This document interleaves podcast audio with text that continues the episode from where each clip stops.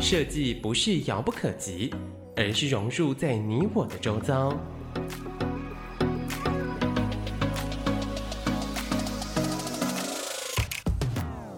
设计台湾，带您认识当代最具代表性的设计。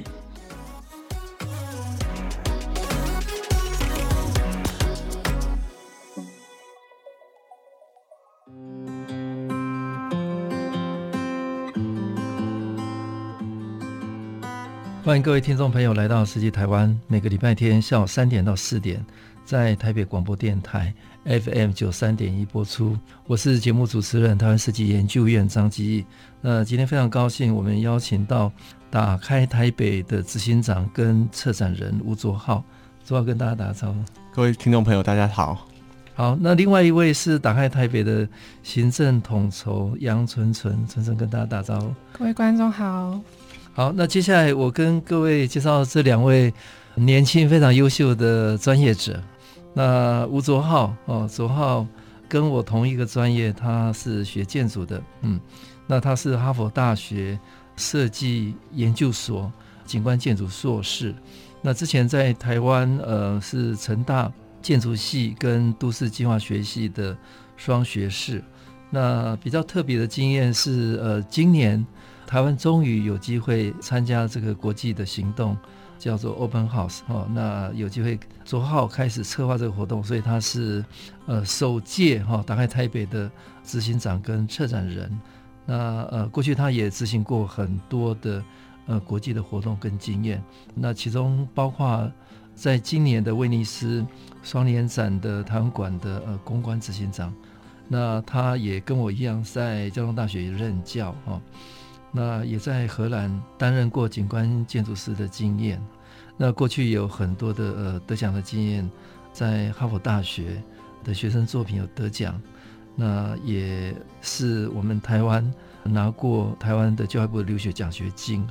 那他有很多很多的经验哈。那另外一位我们呃邀请到很年轻的专业的朋友是杨春纯，那春纯也是很特别哈，他是学医科的哈。他是呃纽约大学医学院的临床研究博士，那也是纽约大学斯坦哈德教育学院的职能治疗硕士。那之前在台湾是呃中山呃医学大学的职能治疗学系哦，那呃也在师大修过课哈。那有很多临床的经验呢哈，那他的经验都是在呃医学方面。那今年也很特别，呃纯纯。也是跟卓浩一起合作哈，要来带动台湾这个非常非常特别的一个活动哈，打开台北。那这个可以让台湾跟国际连接。那之前纯纯也有很多的临床的实习的经验，那也担任过很多的志工，包括在在国际上，呃，罗兴亚难民的医疗志工，那也呃有很多的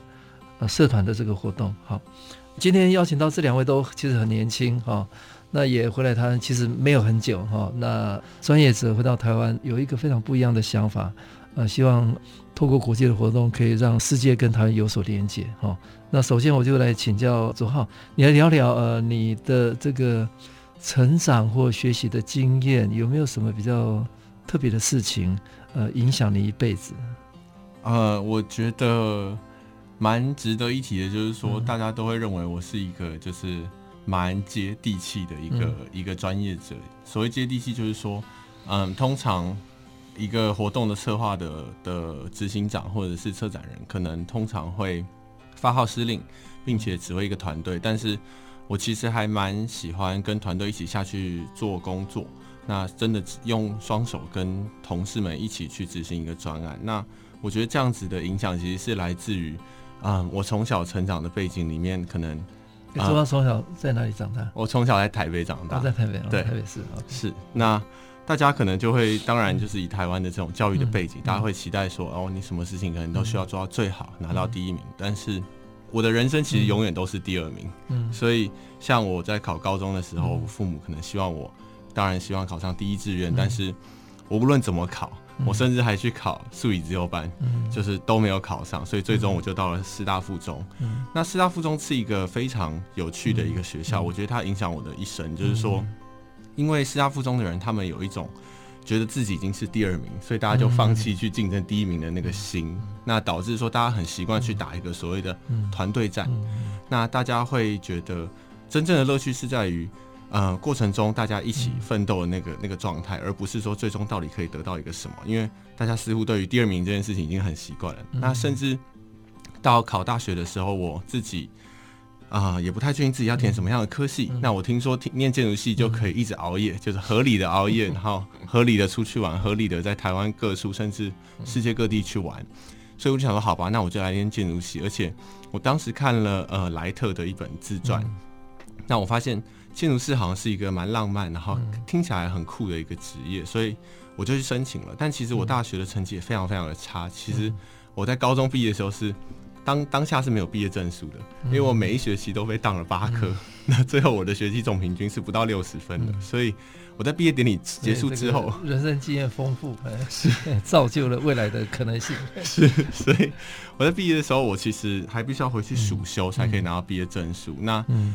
嗯，当时甚至我我我就是已经没有头绪到有人跟我说念台大土木跟念建筑系是一样的，嗯、所以我就去念台大土木。那最终我其实就。都是很幸运，也是说就是很凑巧的，就先进到了成大建筑系。嗯，那当然我就马上去筹划这个转系的事宜。嗯，那再一次的我又没有转过系，所以我又到了第二次才真的转过系。所以这个一直持续，所以是先到都市计划，都市计划那之后转，那个时候想转建筑系，那第一次没有转过去，所以到第二次才转过去。那印象很深刻，那个时候，嗯，薛成伦老师他就跟我说，嗯。如果你第二他第二次面试的时候，他说：“哎、欸，你又来了。嗯”那如果这次你没转过，你要怎么办？嗯，那我就跟他说：“没转过，我明年还会再来。”这样子。嗯、那可能当时也是这样子的一个决心，所以薛老师就就有让我转到转到建筑系来。那在建筑系的训练里面，就是其实跟之前几集的来宾、嗯、他们都有谈过，就是说建筑系的训练是一个非常辛苦的过程。那嗯。可能是因为持续的保持在一个第二名，或是甚至是没有拿到自己想要的一个目标的状态，所以我对于这个得失心，它渐渐的非常在我的人生的价值观里面变得非常非常的低。那我我我印象很深刻，我一直到大三的最后一个设计，我才拿到了在建筑训练中的第一个小小的夸奖。嗯不然在这之前，我其实都是班上设计做非常非常差的一位同学。那也是因为这样的关系，所以渐渐的我就开始真的习惯。去去真的享受那个过程，而不是去追求那个最后的结果，这样子。嗯，是。哎，左浩跟大家分享很有趣，呃，他从小有很多的经验跟可能了哈，所以不是学业了哈，是其他的有很多参与的机会。其实，在我们受访来宾里面，呃，米粒以前跟我说，呃，他他他也坐这个位置。他小学三年级担担心过不了，我们受访很多来宾从小就就就有很多兴趣，所以大大概学业不是他们呃人生最重要的事情啊。但是也因为这样，他们有很很多机会尝试各种不同可能哈。是。那接下来我们找另外一个年轻的来宾哈，纯纯来跟跟我们聊。看起来其实你们两位从后端来看都是学霸了哈。那 那从小有没有什么比较不一样的经验呢？呃，我从小是在纽西兰长大，我大概四岁就移民到纽西兰。Uh. 那当初，呃，家长的考量是觉得说，哎，台湾好像课业压力会太大，然后希望我们从小到大都不需要进补习班。然后是，uh huh. 然后因为爸爸本身是严苛的，然后姐姐当时也近视，他就觉得所以，去纽西兰是一个很好的决决定这样子。然后，所以我们就移民去纽西兰。Uh huh. 那后来，其实，在学业方面，我还算蛮顺利。我觉得比较大的转折点是，就是。Uh. 呃，因为当初在牛山我是念医学系，然后后来因为就是弟弟跟姐姐他们也都念大学了，嗯，那他们就是搬到澳洲念，嗯、那妈妈就觉得说，哎、欸，他会希望就是回台湾，因为毕竟阿公阿妈、外公外婆年纪也大了，嗯、那我就觉得说，因为家人对我来说非常重要，然后我就觉得说，哎、欸，其实到。呃，人生中一直到那个阶段，其实我跟台湾的接触非常少。嗯，那我会希望说可以多陪家人。那同时，因为在那个时间段，我所以是多小到纽西兰？四岁哦，四岁。对，所以我在台湾其实没有上过学。然后，呃，因为在纽西兰基督城那边，就是相对就是学中文的，就是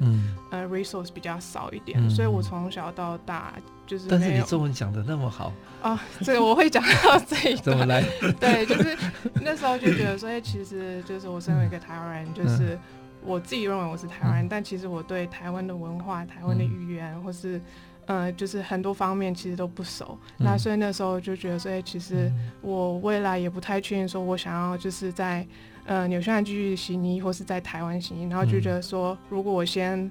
回来台湾这段时间，嗯、那其实这样子我两边都可以选择这样子。嗯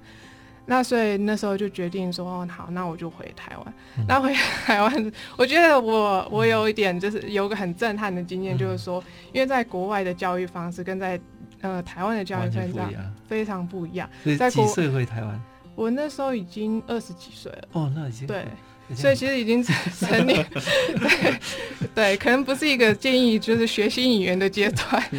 然后，所以那时候我就想说，就是国外的教育，它比较偏向说，哦，就是你喜欢做的是什么事情，都很鼓励你，就是去做，就是什么东西都有可能。可是，在呃台湾可能就会比较现实一点，对。然后，所以当时我来的那天说，哎，我在国外那边其实成绩不错，那我在台湾一定也有办法克服。那其实当时我来台湾的时候，中文能力就是波波摸这样子，就是你大概幼稚园阶段会接触到，真的就是那样子。然后，因为我那时候是去先修部，因为我没有中文的成绩，所以如果我要申请台湾的学校，我一定要先经经过一个就是有有中文的，对，侨生先修。然后我就第 进入个有点像地狱时期的，就是学习经验，因为那时候那时候因为在侨校，他他的。考中文的方式就是用文言文。所以就有点想要说你 你只会 abc 然后考你莎士比亚这样子。然后所以我那时候非常非常痛苦。然后我就是没有一个字是我认得的。然后所以我就要一个字一个字去查查字典然后我也不知道它到底怎么念所以没有办法用波波嘛所以我就只能用笔画在那边一个字一个字算非常痛苦。然后我觉得我有很多时间段觉得就真的很想要放弃，可是我我我觉得这件事情是非常值得坚持的，嗯、对。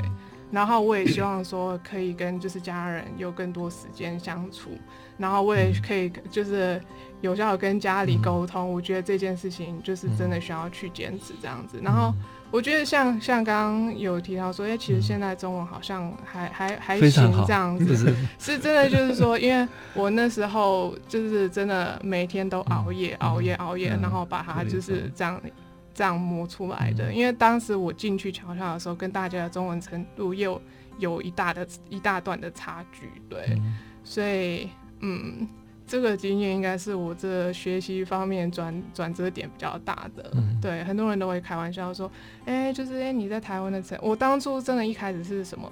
几分几，就是那种 十几分以下的那种成绩，然后很多身边的朋友就会开玩笑，哎，你在国外的成绩跟你在台湾成绩加起来就一百分了，这样，所以嗯，对。非常值得纪念，我觉得，嗯，嗯，这可能是在我人生中最宝贵的一个、嗯、一段时间。好，我们另外一位受访来宾杨纯纯，呃，也有非常特殊经验，呃，从小四岁就移民到纽西兰嘛，到二十几岁才回到台湾，所以最大的这个 culture shock 是教育方式的的完全不一样。呃，不过也经过这几年，呃，中文也非常好了，那有机会能够。今年投入 Open 台北哈，让台北跟世界连接。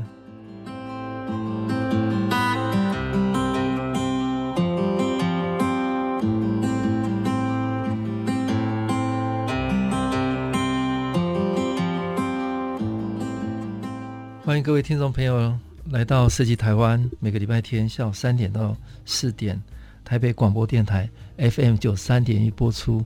我是节目主持人，台湾设计研究院张基义。那今天我们邀请到两位年轻、非常优秀的专业者。第一位是呃，打开台北 Open Taipei 的执行长吴卓浩。那另外一位是打开台北的行政统筹杨纯纯哈。那他们两位都是非常优秀的专业者，一个是建筑专业，另外一个是医学专业。那呃，跟大家聊一聊你们。其实都回到台湾没有多久了哈，就就我知道。那谈一下你们的工作经验。那在这个经验里面，为什么之后会会想到要办这件事情？哦，那我先请左浩跟大家分享。我我常常跟很多朋友说，就是呃，Open House 这个活动很像萦绕在我的一生这样子。然后今年它突然的在我生命中开花，就是说。在成大建筑的训练里面，他在大四的时候有一个非常好的一个 program，就是说他他要求所有人必须要到世界各地国内外的事务所去实习，大概一学期的时间。那加上前后的寒暑假，你大概有机会可以把它延长到六到八个月的时间。那我当时很幸运的拿到呃伦敦的一笔。呃，算是奖学金的一个实习奖学金的一个一个计划，那我就到了呃伦敦一间叫做 Watt Architecture 的事务所去实习。到事务所的第一天，老板就叫我去买电脑，还有买椅子，因为办公室没有电脑也没有椅子。嗯，那我我人生地不熟，当时才大学生，我到伦敦路上去逛，然后完全摸不着头绪的去买了椅子还有电脑，回到办公室。那之后呢，老板就叫我说。事务所有一个旧的车站的站体，它即将要办一个电影院。嗯，那这个电影院我必须要去规划它的平面图等等的。嗯，那规划了一个月的时间之后，我到了当时活动的现场，我发现原来那是一个需要大家穿泳衣，然后现场有非常多充气的浴缸，然后大家就在那边喝啤酒、泡澡、看电影。我到了现场，我才知道原来这个就是 Open House 的活动。那接下来，我的同事们当然就带着我去整个伦敦到处去闯。嗯、那在 Open House London 的这个活动里面，它开启呃城市里面八百个点，嗯、也就是说，其实你随便乱走，你都会找到一个点，并且可以进去去参观。回到台湾之后呢，我其实曾经起心动念，觉得这个活动非常的棒，它应该要在台湾发生。但是我当时也并没有想过说真的要来筹划这个活动。一直到呃，我大学毕业之后，我在台南的一间事务所叫做嘉诚工作室。嗯、那他的主持人是黄若寻老师。嗯、他在纽约的时候也参加过 Open House 的志工。那当时他其实有说，他希望可以透过事务所的力量来把 Open House 这个活动引进台南。嗯、但是最终他也没有真的发生。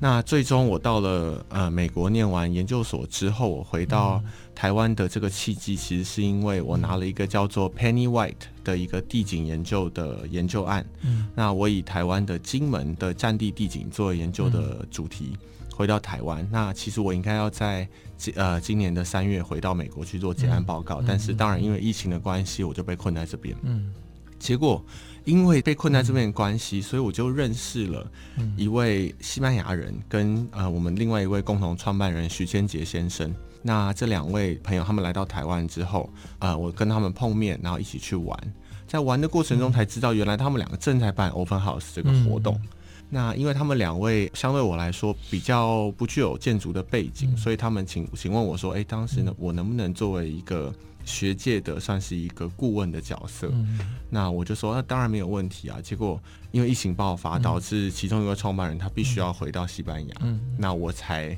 因缘际会的，很像跳入火坑的来来来对来接下这个棒子，然后来执行这整个专案这样子。对，刚刚左浩跟大家聊非常特别的经验，有机会在国外哈参与 Open House。那在伦敦嘛，哈是，然后呃，台湾其实也有很多在国际工作有经验的的专业者，也希望在台湾有这个机会。那因缘际会了，哈，就就促成了。那接下来我我请 Maggie 哈，呃，纯纯跟大家聊，你毕业之后的经验是工作经验，哦，那呃，接下来呃，Open Taipei 你们打算会用什么方式来筹划这样的？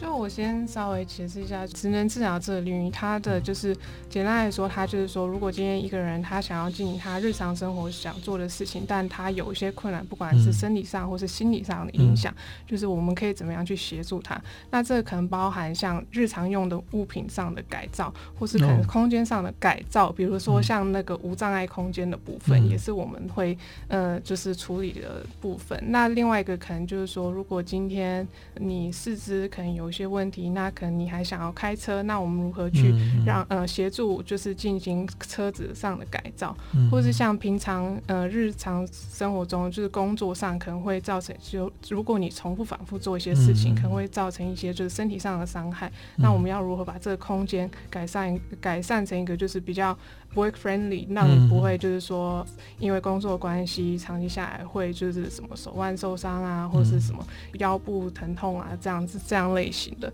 所以其实就是我觉得医界跟这进领域其实有很多可以合作的地方。那如果像假如说这是疫情的关系啊，像口罩戴口罩光戴口罩这个部分就有很多可以就是合作的地方，比如说像口罩，今天你是嘴巴就是整个都看不住，可是如果今天你是一个厅长，那你你平常就是靠就是读人家的就是嘴巴说话的方式来就是了呃认识这个世界，那你要怎么去改造这个口罩，让就是听力上有问题的，就是人去就是还是继续能进行他日常生活。那当然也有像呃，就是最近疫情就是呃模组化的这个这个 unit 的部分，就是说你要怎么样短时间内把这些东西就是把呃建立很多就是。病房可以让这些呃可能有传染的病患就是去住，嗯，那就是说我其实理论上我现在这个时间段应该还是在纽约，嗯、那因为疫情的关系，就是我现阶段应该是在做专科训练部分。哦、那因为疫情它整个以后到明年，那我就想说，哎、欸，那其实我这段时间可以回来台湾。嗯、那就因为刚刚好就是之前有几次跟呃卓浩合作的经验，那所以就是说他就说，哎、欸，那。因为我其实过去也蛮多，就带大团体，跟就是其实我对志工这一块也蛮有兴趣的，所以就刚好就是很多经验，对，所以医疗自工的经验，对，然后所以就会觉得说，哎，就是这也是一个很好的机会，可以就是在全球认识台北，对，嗯，你刚刚 Maggie 聊到一个很有趣的议题，就是医疗跟设计了哈，那其实一个好的环境，一个好的工具。事实上是可以对对使用者有有非常大的帮助嘛，哈。对对，那对，对很多像我们其实，在医院常看到的，就是、嗯、呃治疗的工具啊，就是可比较偏附件这方面，就是很多时候我们会去会去思考说，哎，其实病患他们出院后。因为其实就是大医院的，就是床位是有限的，嗯，所以就是我们如果就是病人他可以继续在家里治疗，那其实这是最理想的状况，嗯，就以就是没有生命危险的状态下，嗯、那所以就是我们会考虑说，哎，今天在医院他们做哪一些治疗，那他们要如何在家里继续进行这些治疗，嗯、在就是可是像医疗器器材很多，他们其实是需要占空间，那我们要如何去把这些东西就是。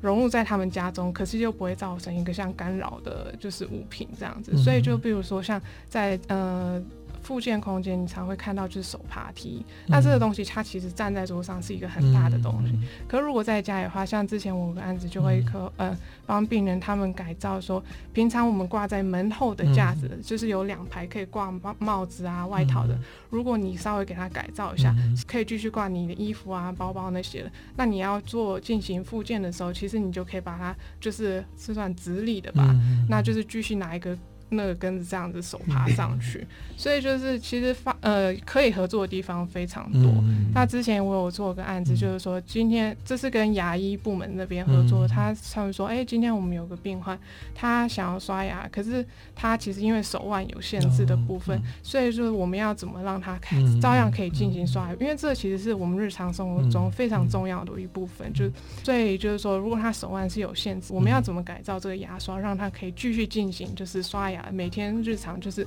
打理的部分，嗯、然后当时我们就 做了 protocol，就是我们平常用的牙刷是一个头的，嗯、对不对？那后来我们就是做出来的样品是六只头，就变成说你手腕，就是你如果在你脑海中稍微就是跑一下，你平常刷牙的时候，你手腕会有多少个动作？那如果今天你只能用左右边的动作，上下那些其实没有办法进行的话，那你刷牙的话。是有多困难？嗯、那所以这个六只头的，就是那个 bristle 的部分，嗯、就变成说你左右它会就是包含你牙齿的上面、下面、左边、右边，其实都包含了。嗯、对，然后所以现在这个这个 project，它、嗯、我们做的那个 model 已经就是它已经在做 prototype 那些，嗯、所以其实还蛮蛮期待这个 整个 outcome 的部分。纯纯呃，Maggie 跟大家分享，其实医学跟呃设计有很多。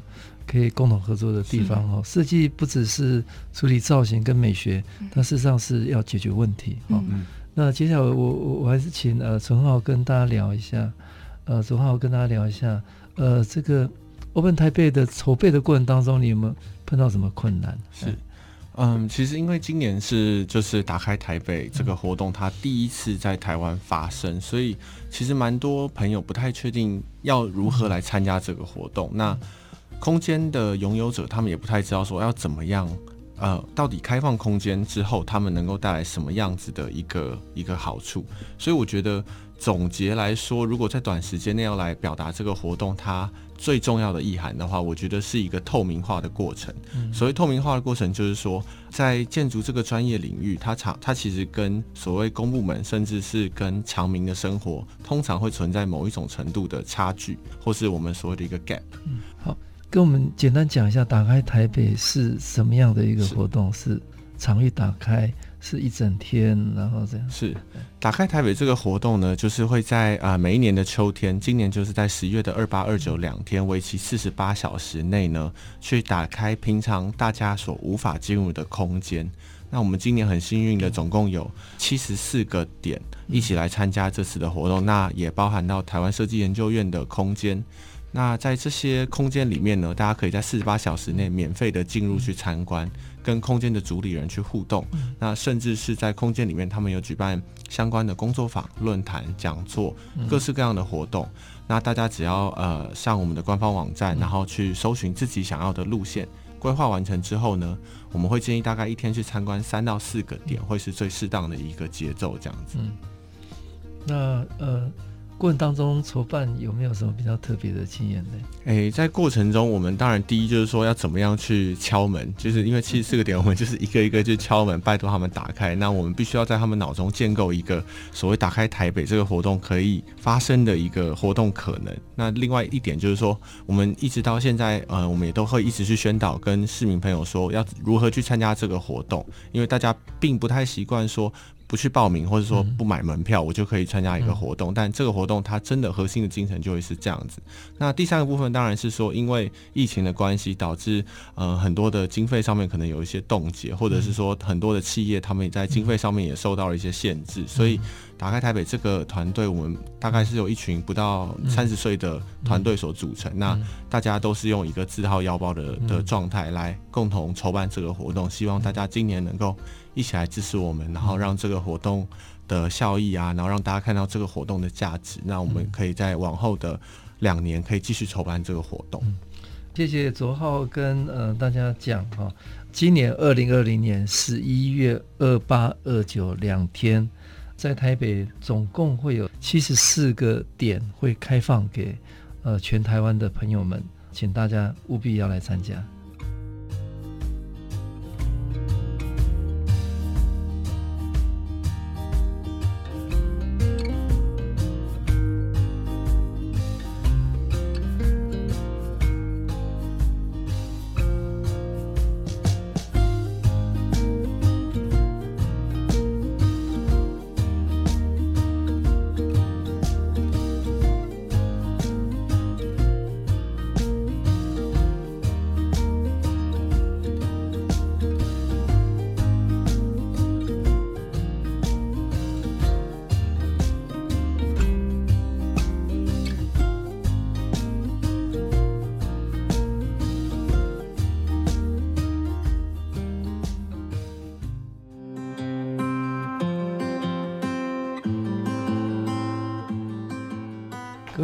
朋友，大家好，欢迎来到设计台湾。每个礼拜天下午三点到四点，台北广播电台 FM 九三点一播出。我是节目主持人，台湾设计研究员张基义。那今天非常高兴，呃，邀请到两位非常优秀的年轻专业者，分别是打开台北的执行长吴卓浩 Victor，跟打开台北的行政统筹杨纯纯 Maggie，来跟大家聊他们的经验跟打开台北。那这一段我们来跟大家好好聊一下，打开台北了。那台湾最近我们都期待有一些比较特别的城市的活动，可以让世界看见台湾。那的确，今年疫情的关系，呃，世界上很多的大型的活动都停办哈，包括奥运会哈，包括在意大利的威尼斯的双年展哈，呃，包括我们自己的文博会都停了哈。那不过因为台湾控制得宜，那在下半年的这个过程当中，陆陆续续的台湾也举办了世界唯一的这个职棒哈，是啊，那陆陆续续我们也办了台湾设计展。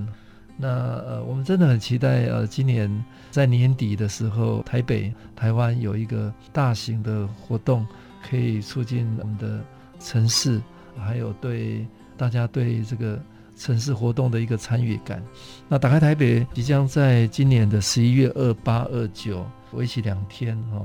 把城市开放哈。那接下来还是请 Victor 呃或 Maggie 哈跟大家聊聊打开台北。那么多点哈，那你们会有策划什么的活动哈？是。那想要第一次参加的朋友，因为不熟悉嘛哈，是。有没有什么秘境哈？是。攻略哦，让他这个很短暂的两天里面，可以得到一个最大的效益。是。在今年打开台北的七十四个点里面呢，其实刚刚就像院长所提到，就是说我们大概想要横跨几个不同的光谱来决定这七十四个点。第一个就是说这些空间它有小的领域，可能大概只有六个人可以进入的空间，一直到大的领域，比如说可能到一两百个人可以进去的空间。那第二条我们想要拉出来的轴线是说，这些空间有的是由私人他所经营管理，那另外一个就是由公部门他所经营管理的。那第三条轴线就是说，我们希望可以开放平常大家都会经过，但是你却无法真的进入去了解的空间，比如说像是我们这次开放兰州斯文里的一个都市更新整宅的一个案例。那一直到你会有特定的活动或节日，你才会进去的，那就包含我们的金普顿大安酒店、那金华酒店的总统套房这些地方。那打开台北，它其实有另外一个非常重要的面向，是说，它希望可以揭露我们美好城市生活的背后有哪一些人，他们默默的在付出，然后去推动这些好的事情。也就是说，我们大概努力的去拉到了在这几年来把台北推上国际舞台的这些幕后推手，比如说像是呃二零一七四大运的。非常爆红的这个宣传影片的幕后推手 Beatle，那比如说像是宝藏岩光杰，他们整个策划的团队，那一直到比如说威尼斯双年展台湾馆的策划团队、自然洋行等等这样的空间，那呃比较重要就是说，那在这么多七十四个点里面，我们到底要怎么样去参观呢？我们会建议大家要做的第一件事情就是说，先到官方网站上面，那去搜寻自己有兴趣的点。那自己有兴趣的点搜寻完之后呢，去做一个路线上面的规划。那规划完之后，在点的数量上面，我们会希望很多民众反映说，要到底要怎么样才能看完七十四个点？但是这件事情，我们就在空中跟大家说是不可能的，就是一天最多就看三到四个点就是极限了。那因为每个空间它开放的时间有长有短，就各有不一，所以大家可以去配合这些时间段去安排路线。那关于特别活动的部分呢，所有空间它都一定有免费参观的这个空间，但是它会有部分的空间是必须要付费参观的，这些资讯都会在官方网站上面可以得到。那特殊活动的部分，比如说云门舞集，他们有在参观完他们的后台空间之后呢，有一个亲子的一个体验的工作坊。那比如说像是国家两厅院，它安排了一套完整的一个参观路线，那可以看到非常多。幕后舞台幕后，甚至是排练的空间。那在当天，他们也会请艺术家在后台的空间做随机的这个现场演出。那像品墨良行，它会在呃活动当天有一个孔板印刷的一个日历制作工作坊。我可以体验吗？对，体验是是是。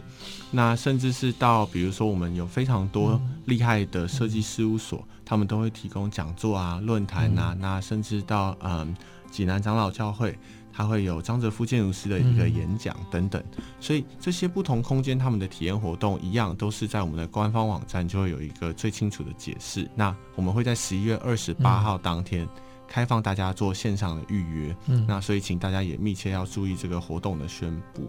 那这个活动它还有另外一个很重要的面向是说，我们这个活动有五百位的志工来共同协助我们完成。那关于志工的部分，我们是不是请纯纯来跟我们说？志工的部分就是，其实非常非常感谢，就是台北他们大家其实对自工这部分还蛮有热忱的，嗯、所以我们原本预计就是大概要呃、嗯、开放报名大概一个月，嗯、那我们其实在七天内就累积了五百多位，嗯、所以就是还、嗯、还还蛮开心的，因为其实这就之前有说这其实是第一届办，嗯、那其实 Open House 这个、嗯、这个 concept 其实在国外是常见的，嗯、可是在就是台湾其实有、嗯、对是第一次，嗯、就你要怎么让人家去了解，所以其实哦、呃、就是你开放你自己的空间让大家来参加。参观这样子，那所以我们其实自工他们的年龄层是有十八岁到将近七十岁的，嗯、那其实就是分散的蛮蛮均匀的。然后领域从当然就是设计领域的也有，然后医疗领域的，然后就是服务业的、退休的，其实就是各个领域的都有。所以每个空间现场会有志工来协助，可能导览啊，嗯、或是空间管理，嗯、然后还有就是就是看空间上，他假如说像刚刚有提到，有些是有工作坊啊，或是讲座，有需要什么样的协助。那另外我自己也观察，像白昼之夜哈，也也是前几年才进台湾嘛哈。是。那台北现在大家都很期待这种。有创意的哈，大型的城市活动哈，把所有的人连接在一起。那突然年轻人全部都倾巢而出，是啊。那你们对打开台北是不是有有什么期待？这样这两天哈，你们想要呃达到的一个目标或者它的一个。想象是，那大概是怎么样？其实这个问题就是会，嗯、呃，我我们我们内部也常常在讨论说，到底我们期待在这两、嗯、这两天的活动结束之后，我们得到什么样子的启发？嗯、那其实我们觉得跟这几年台湾的这个所谓设计的动能，嗯、或者说美学。的动能的的这整个发展有有非常密切的关系。那像比如说台湾设计研究院，可能在过去几年都非常大力在推动所谓的城市美学。那一直到比如说嗯，甚至到消防系统这个改造的部分。那在这两天的活动，因为时间非常的短，所以其实大家我们希望大家是用一种就是嗯快速的方式，然后科普的状态来去理解这些好的空间到底它具有什么样子的一个特色。也就是说，我们希望可以可以培养的，并不是一个非常厉害的专业者，我们反而是希望透过这个活动来去科普关于城市美学的知识，来让大家学习怎么样去欣赏一个好的建筑。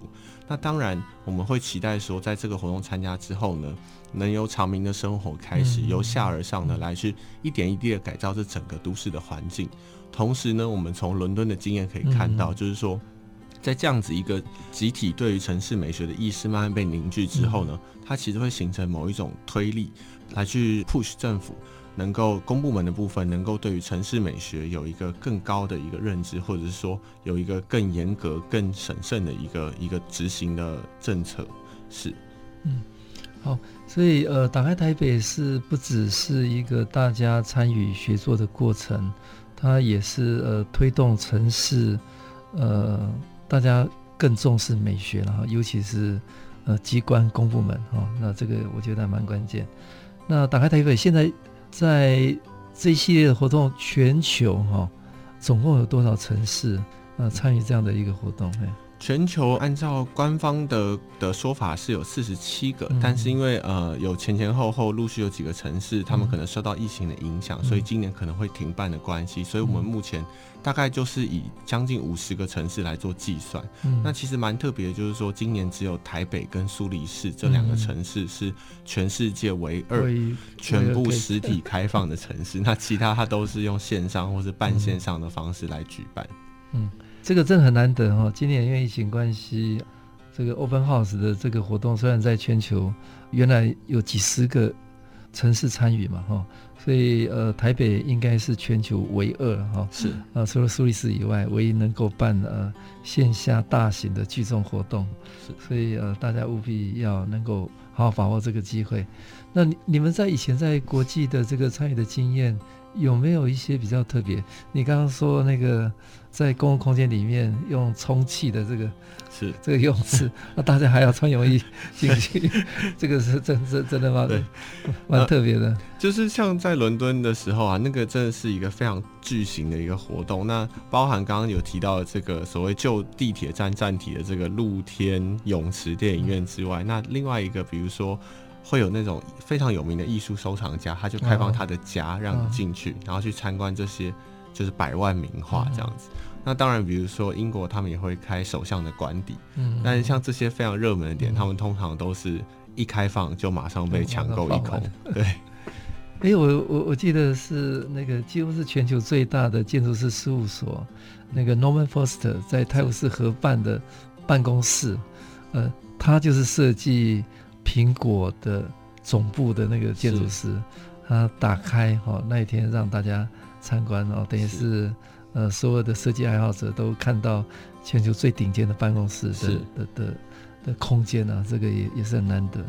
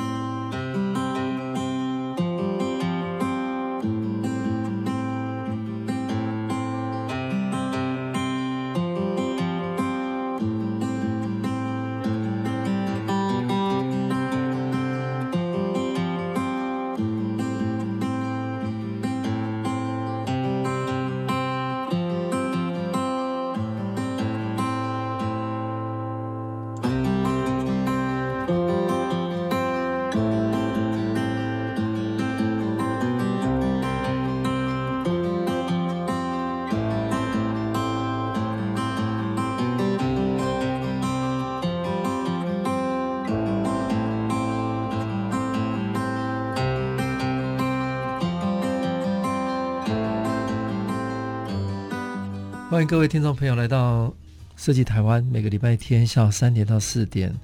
台北广播电台 FM 九三点一播出。我是节目主持人，台湾设计研究院张继义。那今天非常高兴邀请到两位呃优秀的年轻专业者，呃，是打开台北执行长呃吴卓浩 Victor 跟打开台北的行政统筹杨纯纯 Maggie 啊。那刚刚呃，卓浩跟 Maggie 跟大家聊，打开台北其实是一个非常大家非常期待的哈，能够进台湾呃第一年嘛哈。那民众一般的朋友怎么样能够了解这个打开台北更详细的细节？它是是有一个网址或者是一个关键字让大家可以搜寻？是。想要再多了解打开台北这个活动的朋友，或者说想要了解每一个空间它开放的时间啊、地址啊，还有活动的报名资讯的朋友，呃，都欢迎上我们的官方网站，可以到 Google 搜寻打开台北，或者是呃直接连接我们的官方网站网址是呃 Triple W 点 Open Taipei 点 O R G 这个网址来做搜寻。那同时我们的自媒体在 IG 在脸书上面。也都可以直接搜寻“打开台北”，就会找到我们官方的自媒体活动。那自媒体上面会有一些比较及时的讯息跟大家分享，这样子。好，请各位朋友把十一月二八、二九两天的时间留下来。呃，那请大家上网搜寻，呃，“打开台北”，还有他们的官方网站哦，了解详细的内容哦。那再请呃，卓浩跟大家聊了“打开台北”。还有一些比较特别的内容，是跟大家说一下。呃，这次打开台北真的呃非常的高兴，就是说我们在呃活动的中后期能够获得公部门相当大的支持。那这次在公部门的部分，刚刚有提到，我们会希望可以揭露隐藏在台北建构台北美好日常生活背后的推手，那就当然包含像是我们台北捷运的行控中心。嗯那包含到像我们现在正在所处的这个台北广播电台，能够让大家看到像这样子由公部门现在正在领导或者是曾经领导这些空间，它的空间形式、空间的语汇。那当然，我们也会期待，因为在这次的活动中，我们看到公部门的伙伴们其实非常的害羞，嗯、他们 他们很害羞跟大家揭露这个空间。那像行动中心，以我们呃建筑专业者的角度去看，我们觉得哇，真的是非常的精彩。但是他呃很多公部门的同仁会觉得说，这个到底有什么好看的 这样子？所以我们希望这个活动它其实就是要激起像这样子的对话，它并不期待真的去。快速的去解决问题，而是希望可以激起一个对话，让公部门可以意识到说，其实很多地方只要多用一点心思，那它其实可以成为一个跟民众对话的平台。那同时，民众也可以了解到说，自己的居家的空间其实只要动一点点的巧思，它就可以获得比较好的一个改善。所以这次在打开台北，嗯。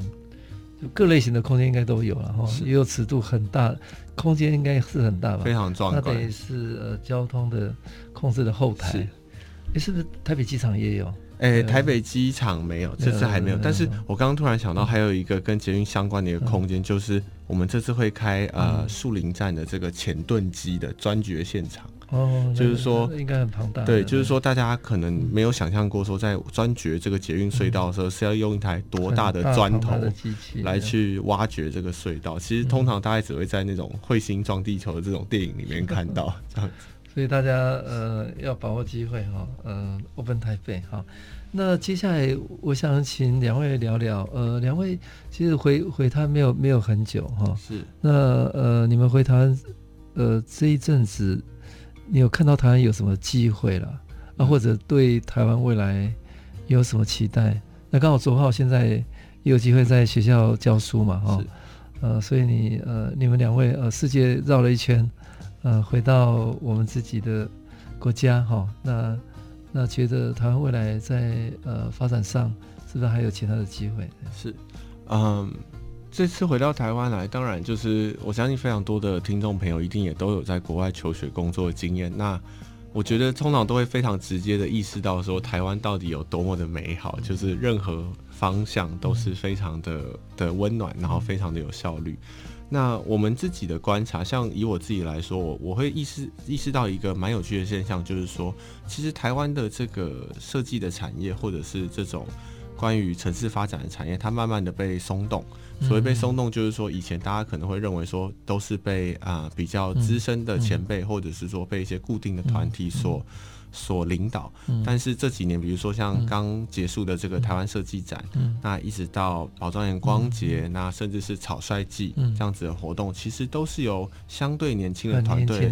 来去执行。那我们这整个活动其实也都是像这样子一个拉一个，然后年轻的团队我们互相帮忙来去催生出这样子的活动，所以我会认为现在是一个打小团体战的一个时代，就是说无论是受到时时间、地点，然后办公空间的需求，甚至是。你要长期呃跟有一位正职人员这种压力，嗯，种种的影响下面衍生出一个所谓我认为是新新时代的一种工作的模式，嗯，那这个模式它会不受限这个空间的状态，嗯，所以小团体战是非常容易发生的。嗯因为我这次回台，因为我在国外也有一段时间是纽约疫情的状态，嗯，所以我在纽约疫情的体验跟现在回来台湾的就是疫情的体验是完全两极端。那所以我就有去探讨说，哎，其实为什么台湾可以在这方面做得很好？那就刚刚有提到，其实我非常推就是这种跨领域的合作方式。那就是我我觉得台湾所谓就是在。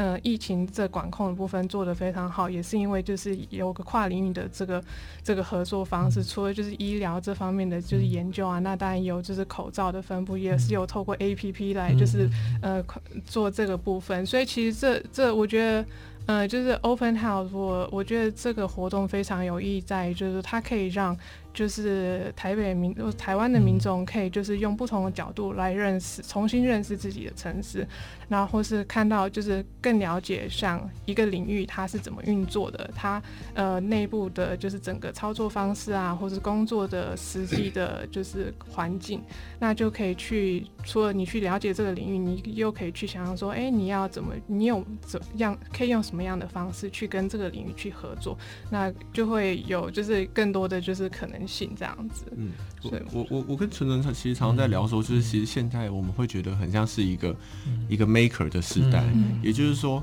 呃，人人都是 maker。以前好像所有这些呃机具啊、设备、产品，好像都必须要有呃所谓的专业者来来去制造。但是在这几年，我们也观察到一个现象，尤其是像我跟纯纯在过去呃一两年内的合作的项目里面，我们意识到说，其实啊、呃、很多东西其实它的技术的要求不是这么高，嗯所以。呃，它设备的成本也相对的降低非常多，也就是说，在像在医疗的领域里面，很多的医疗人员他们可能只要学习基本的三 D 的操作技术，他们就可以去自己生产三 D 列印出一些呃客制化的的器材。所以我们觉得，对于这种就是人人都是 maker 的这个现象，也是非常有趣的。是。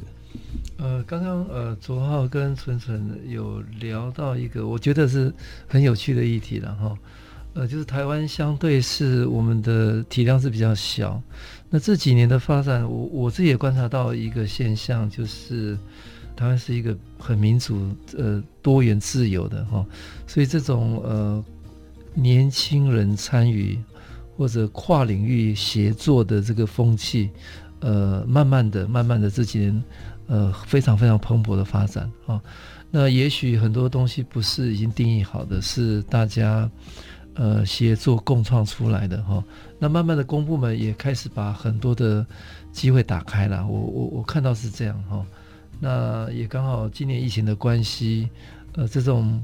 比较小的、比较灵活的、比较快速的、比较能够呃跨领域协作的这个国家，呃，反应的比较好哦，像北欧、像纽西兰、呃，台湾哈，那公民哈，公民的共共同的认同。认同度也很高哦。那呃，两位，因为其实相对你们也年轻了哈。是。那那你你们对对台湾的未来，你们觉得呃有有什么期待？或者对呃，像卓浩也也在教学嘛哈。是。呃，很年轻就有机会呃，跟跟更年轻的 next generation 分享。呃，你你有没有什么想象？呃，我我我觉得。就像就像院长刚刚说，就是说我们这个年纪，呃，要要提出一个所谓对台湾的想象，可能有一点太太这个题目比较大。但是我们会觉得说，我们在国外看到的事情是，像我们像这样子一个小型的一个一个团体，就是小型的一个一个组织，我们通常会需要大家一起来共同合作。那过去几年，我们会认为说，呃，台湾尤其在设计领域里面，可能大家比较。比较封闭，所以大家比较比较没有对外的一些交流的媒介。那在这几年，慢慢的小的组织之间有开始合作，然后开始向对外有曝光之后，其实这种合作的力量是非常大的。那我们认为要让台湾能够被，不只是台北，整个台湾要被世界看见，它其实就是需要像这样子，大家通力合作，然后去。去欣赏，就是我们团体之间的这种长处，然后并且一起共同合作，我们觉得这件事情是还蛮重要的。嗯、是，对，因为像医学本身最终它还是比较偏向目的为导向的，嗯、所以就是，可是呃，就是像刚刚有提到，它跟就是美学其实是有很很多就是合作的那种可能性这样子，所以我会希望就是继续往这个方向去推广，然后把就是类似的课程啊，就是带进来台湾这样子。嗯，那这一波疫情，还有呃，像两位，还有很多很多的年轻的专业者，都被疫情的关系都在台湾，是，还包括很多的留学生，即使在台湾上网络课程了，是。那那这样的一个状况，虽然短期不可能马上改变了哈，是。但是两位是不是觉得，呃，我们台湾未来跟国际连接的部分，嗯，呃，刚好人年轻的人才都在这里了。是，那有没有什么样的一个机会或者全新的模式，是可以？哎、欸，其实我去探索。我我我我自己看到，就是有些人会，我我们都在开玩笑说，就是今年一定是那个全 全台湾设计能量最高的一年，因为所有所有外国的人都回到台湾来，然后在这边，那可能大家也也也不会去找一个真的所谓正职的一份工作，导致大家鬼点子就特别多，然后开始一直想要做一些平常不会做的事情。那其实这件事情，其实受到疫情当然有很多负面的冲击，但是我觉得它有一个很有趣的正向的影响，就是说我会说，在疫情刚爆发的第一个第一两个月，一定是全台湾那个中长这个世代学习三 C 产品最快速的时刻，被迫的一定要用，对，被迫的一定全部都要会用 Line，全部用 Skype 来做线上的讨论。那其实，在渐渐的。这种呃远距离的协作模式被建立起来之后，我真的觉得大家可以重新去反思说，我们真的有必要去国外吗？还是我们其实可以以台湾作为我们的一个基地，然后来去重新定位我们设计这个产业的人才，他是否能在台湾形成一个小型的社群，然后并且向世界来做一个接轨？嗯，Maggie 有没有什么想？嗯，我觉得就是很。真的就是在疫情这这状况下，就是三 C 产品跟就是变成很多像什么会议啊什么，全部都变成线上，就包含其实那个 Open House Taipei，我们在十一月十四号跟十四十五号有一个就是四十八小时的国际论坛，对，然后所以这个也是就是让各世界国家的就是那个 Open House Taipei 的活动一起就是结合一个就是 Festival 这样子，是。诶，这次疫情关系，呃，其实呃，台湾现在有很多年轻专业者都在台湾了哈，所以大家也想象，